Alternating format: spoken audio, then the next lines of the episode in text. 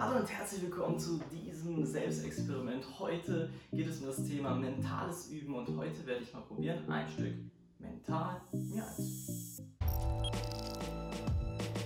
Beim mentalen Üben geht es darum, ohne Instrument zu üben. Also einfach mal den Deckel zu und trotzdem zu üben. Das könnte sich natürlich optimal eignen, wenn man mal gerade nicht ein Instrument zur Verfügung hat. Sei es, wenn man im Urlaub ist oder wenn man gerade ja, unterwegs ist, in der Bahn ist, ähm, ja, einfach in solchen Situationen, wo eben man nicht üben kann, also man kein Instrument sozusagen zur Verfügung hat, aber trotzdem vielleicht Zeit hätte, potenziell was zu machen oder Lust auch natürlich hat, was zu machen, dafür könnte sich natürlich mentales Üben sehr gut eignen.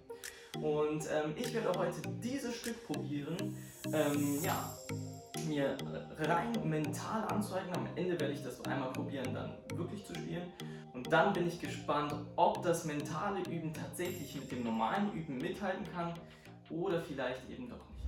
Bei dem heutigen Versuch, mental zu üben, werde ich vor allem darauf achten, verschiedene Gedächtnistypen anzusprechen, wie zum Beispiel das motorische Gedächtnis, was in grün markiert ist, das Gedächtnis für Körpergefühle, was in gelb markiert ist, das visuelle Gedächtnis, also all das, was wir sehen können, das ist in rot markiert, das innere Hören, was in blau markiert ist und das strukturelle Gedächtnis, was in hellgrün oder in blassgrün markiert ist. Beim motorischen Gedächtnis bzw. auch beim Gedächtnis für Körpergefühle werde ich so vorgehen, dass ich probieren werde, ähm, ja, die Tastenkombinationen sozusagen nachzuahmen. Also praktisch auf einem Tisch ähm, die Fingerkombinationen durchzugehen oder eben auf meinem Schoß oder oder oder. Beim visuellen Gedächtnis werde ich probieren, mir das Notenbild, was ich nachher vor mir haben werde als Unterstützung, mir einzuprägen, auswendig zu merken und wie so eine Art fotografisches Gedächtnis abzuspeichern.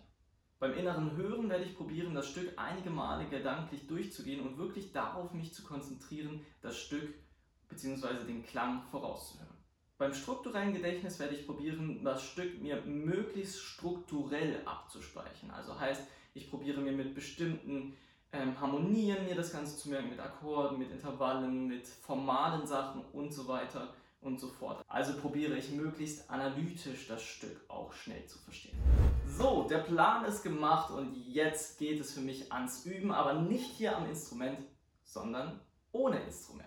Und wir sehen uns in ja, circa 10 bis 20, vielleicht auch 30 Minuten wieder, wenn ich das Stück mir mental eingeübt habe.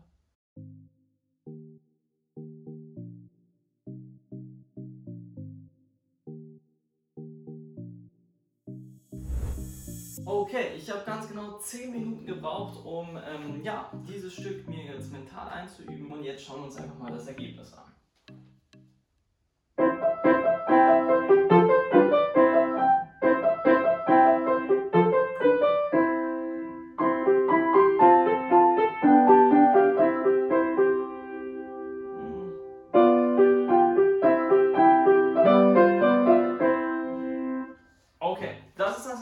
Nach 10 Minuten.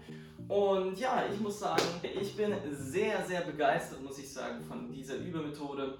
Und ähm, ja, ich habe jetzt bewusst ein etwas leichteres Stück gewählt, aber ich glaube, das könnte man genauso gut auch mit einem schwereren Stück hinkriegen oder auch mit ja, kleinen Passagen von ähm, den Stücken, die man aktuell spielt. Ähm, ich finde es einfach wirklich eine enorme, enorme Chance, ähm, weil man dadurch einfach nochmal probiert, ähm, ja, mental einfach anders sich die Sachen einzuprägen.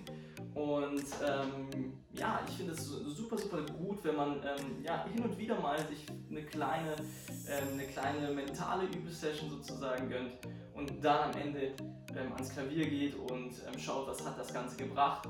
Was glaube ich auch sehr, sehr gut funktioniert ist, wenn man im Urlaub ist und sich ein neues Stück einüben äh, möchte, so ähnlich wie jetzt das, bloß noch halt mit einem ähm, etwas schwereren Stück dann wahrscheinlich, ähm, das dann auch super funktionieren kann. Ähm, ich glaube, es ist optimal, wenn man tatsächlich ein Instrument hat, so wie ich es gerade gemacht habe, so 10 Minuten, aber es könnten auch bestimmt 20, 30 Minuten ähm, mental eben üben, um am Ende ähm, das Ganze nochmal auf dem Klavier auszuprobieren. Ich glaube, das ist wirklich das Effektivste beim mentalen Üben, ähm, eben das mental Gelernte sozusagen dann nochmal am Ende einmal auszuprobieren auf dem Klavier. Und ja, das ist mein Feedback. Ich finde es eine super tolle Übemöglichkeit. Probiert es gerne selber mal aus. Und ja, ich freue mich, wenn du im nächsten Video wieder einschaltest. Bis dahin, dein Klavierlehrer.